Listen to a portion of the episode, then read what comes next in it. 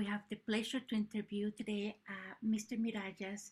Mr. Mirageas is uh, has been the director, the Harry T. Wilkes Artistic Director of the Cincinnati Opera since 2005. I have the pleasure to interview him in 2007 to talk about Carmen.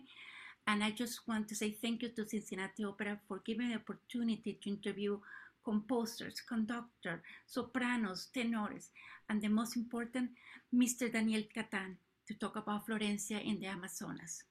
I, I met his wife and told me that was his favorite interview. So I just want to give that thank you, thank you, thank you.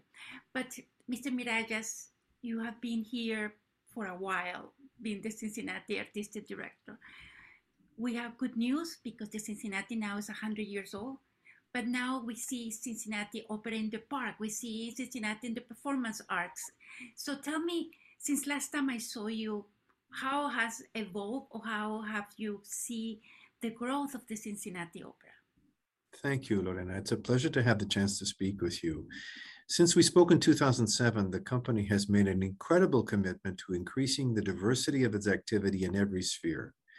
I like to think we were leaders in this because uh, it's something that we have been doing as part of our DNA, as it were, since even before I arrived. This commitment to really embracing other cultures than the sort of main original white European opera culture has been a, a hallmark of the uh, leadership of Patricia Beggs from when she became the uh, executive director back in the late 90s and during the time of my predecessor, Nicholas Muni. I think what we've added to it in the years since then is a commitment to creating new works as well. Partly because we received a few years ago the first of now many Opera Fusion New Works grants from the Andrew W. Mellon Foundation. This ostensibly originally was for us to provide the atmosphere in which other companies and composers could come to Cincinnati and try out their works in progress. Um, they weren't necessarily works for us, they were just a service to our industry, benefiting both Cincinnati Opera and the Cincinnati College Conservatory of Music, because the singers would come from CCM, we would provide the logistical support. But what it did is give us an appetite for engaging with new works in general, larger scale, smaller scale. And out of that has come, I think, in nearly every single of my 17 seasons, either work that is with, written within living memory or by a living composer, or written specifically on commission or co-commission from Cincinnati Opera. So if you want to point to one thing in particular that has evolved in my time, it is this combination of a continuing commitment to the grand operas of what we call the canon of opera. We like to call them the ABCs of opera, Aida, Bohème, and Carmen. and we're doing two of them this summer, Aida and Bohème, as well as right alongside the love and commitment to creating new works, particularly works that reach out to segments of our Cincinnati constituency who have been underrepresented on our stage, either as performers or as having stories of their communities told. So that's the big change, I think, since I have been here.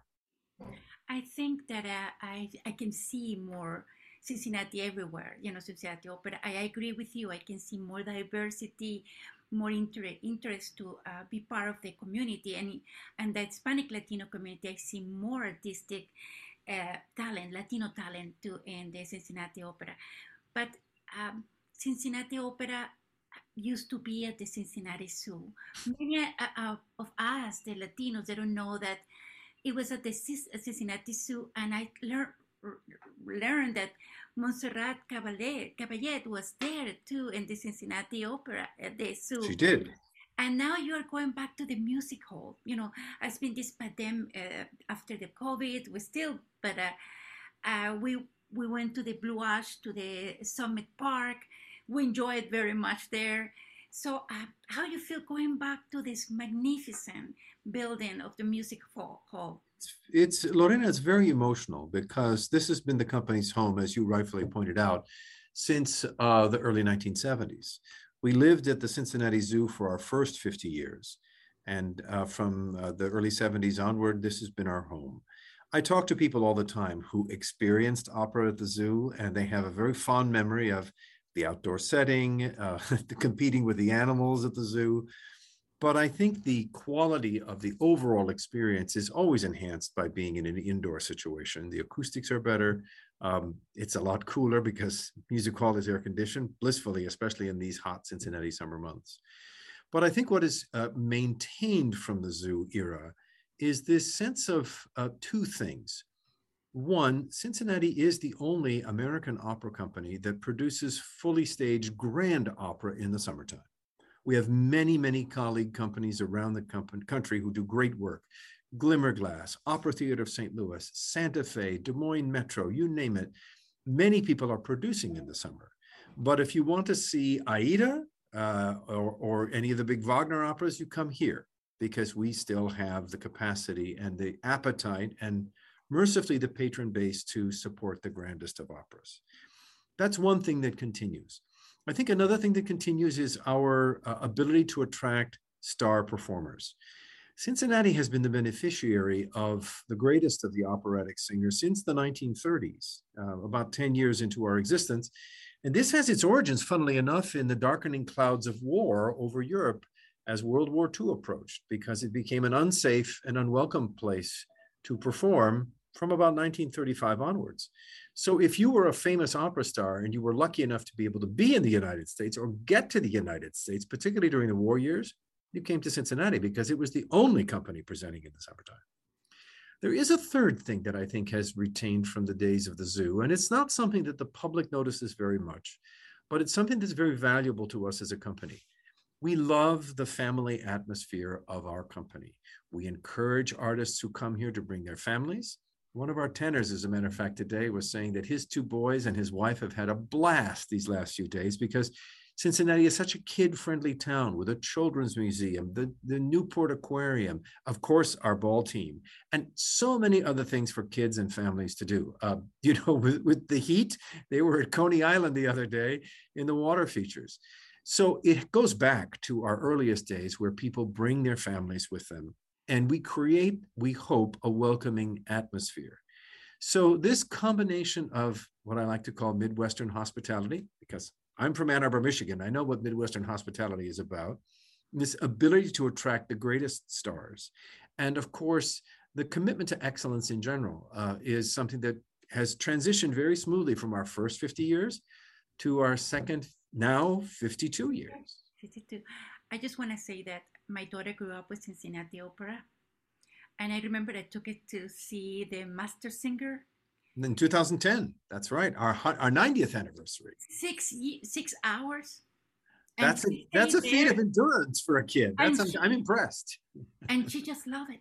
She just mm-hmm. recently went to an opera and said, "Mom, nothing like Cincinnati Opera," and she lived in in the East Coast. But Mr. Mirageas, we're going to see a very interesting performance. We went to the tragic love story of Mimi and Rodolfo in Paris from the 1830s, you know, the opera from Giacomo Puccini. We're going to see the Pirates as a comic opera, you know, the the Pirates, I can say, Penzance, and the two acts, and for Arthur Sullivan and Gilbert, and of course, Aida. Mm-hmm. I have seen every time you have it, I go. I, We're very glad. You and thousands of others. We want Giuseppe, you all to be coming to the theater. Giuseppe Verdi, and I just remember that when I asked, when I interview you, I, I asked you, what is your favorite opera? And you told me that you didn't, because every time you see one, it's just just fall in love with that one. It's so true. It's, it's so true. I remember Turandot. I was falling in love with Turandot, but I, I, now it's Aida again. So it's like a, it's I I would like if you want to share a message to the Latino community about the love about the opera, what do you would say to them? Do you know, um, opera has its beginnings in the, uh, as it were, the European world. Uh, I know uh, Latin culture and Italian culture have some kindred spirits. They're not that far away on the continent. They both have, uh, it's particularly in Spain, it's a warm, warm weather culture where emotions run very, very high. And I am a big fan of zarzuela, of course. And zarzuelas are a little bit like uh, Italian operas, but with lots more dancing, which I love. Um, and I would say that the core values of uh, Italian opera in particular uh, I think resonates to all of the Latin countries, whether it's uh, the Spanish speaking world, the French speaking world, the Italian speaking world, or my ancestors, the Greeks. These uh, heightened emotions, you know, um, I grew up in a very loud and loving Greek American family, and I have many Spanish speaking friends from, uh, from South America, from Central America, from Mexico, from Spain. And whenever I go into a Spanish speaking household, I feel right at home because everybody is loud. Everybody shouts. Like opera, it's more opera. Yeah. and it's like opera. Everybody is shouting in opera as well.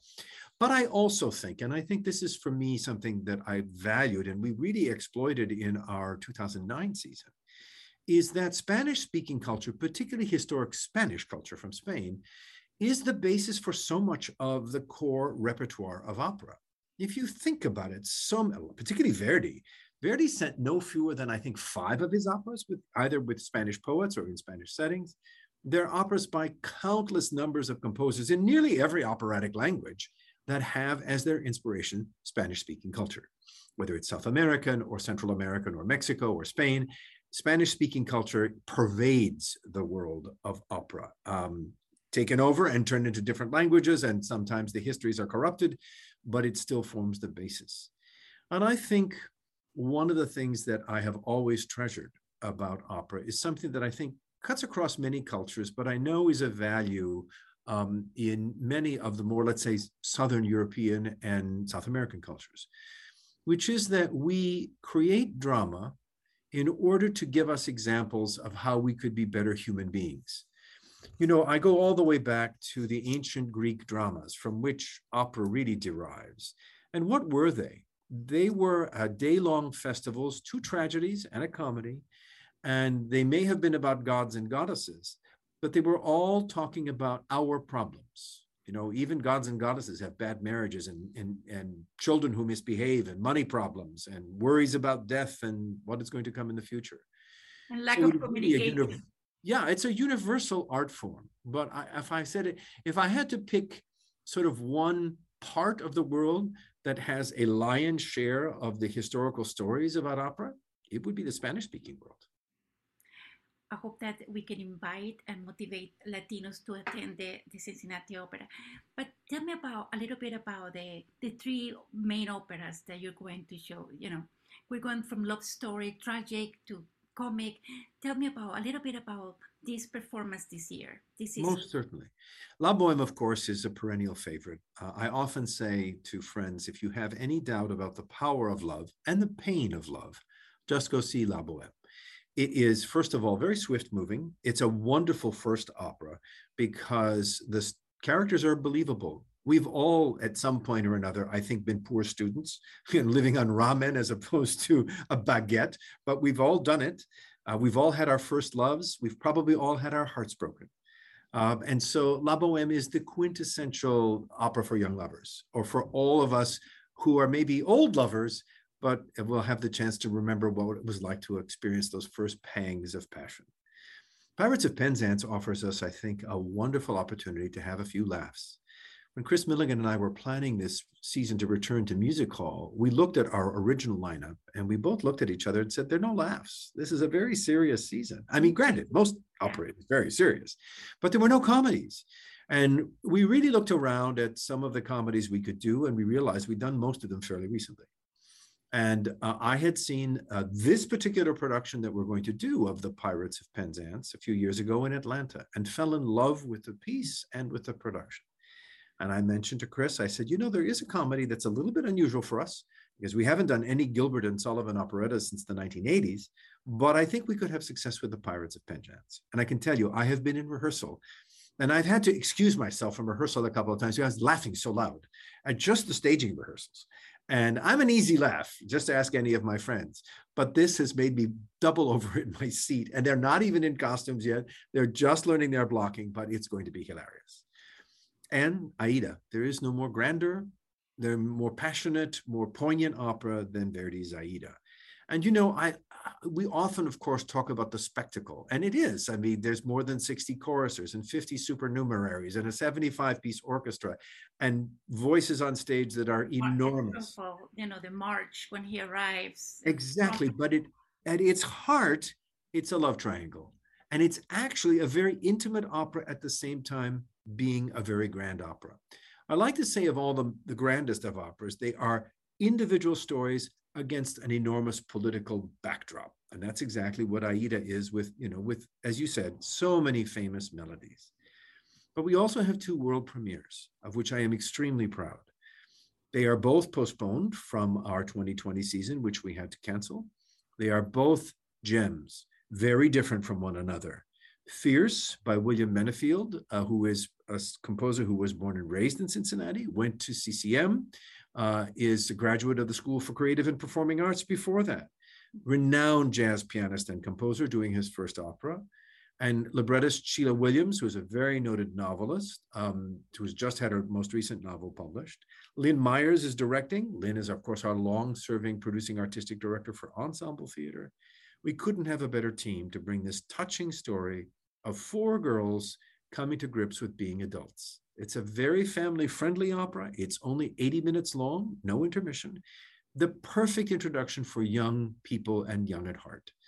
And Castor and Patience, our other belated but very much anticipated premiere, is a story that I think is needs to be told because it is a story about a family that has to come to grips with what it means to call home and what is important in our lives financial advancement or recognition of our family's history and where we belong in the world. I won't say anything more about the plot other than it is something everyone should see because it has lessons for us in how we treat one another as family, how we raise and dash expectations of one another, how we have to listen to the children in our generations for guidance and wisdom sometimes. So I am thrilled. This is a summer that is the best of what Cincinnati has become under my leadership, which is honoring the traditions and creating the future. I'm now there. the I was last week at the Shakespeare Theater and I was just thrilled to see the the Washington Park. I saw people dress up, giving tours.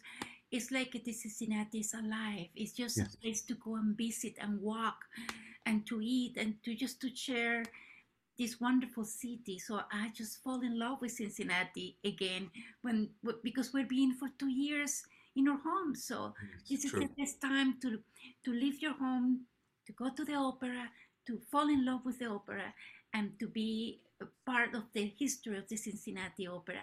Mr. Mirageas, I really appreciate it giving me the opportunity. Do you have any other message for the Latino community that listen to the pod, this pod, podcast? Other than to say it will be a pleasure to welcome each and every one of you either into Music Hall or into the School of Creative for Creative and Performing Arts. We like to think that we are very welcoming, that we have open arms for everyone, whether this is your first opera, whether you are a die-hard opera fan or anything in between. Give it a chance because it has the power to bypass your intellect and go straight to your emotions. And we all, after this terrible time we've all been through, need an emotional uplift. And opera is the perfect prescription. Especially to cry and to and to laugh and to just be without words, because when you go to Aida, you are speechless. I agree. But, uh, thank you so much, Mr. Mirageas. Have a wonderful day. Oh. Thank you, Lorena.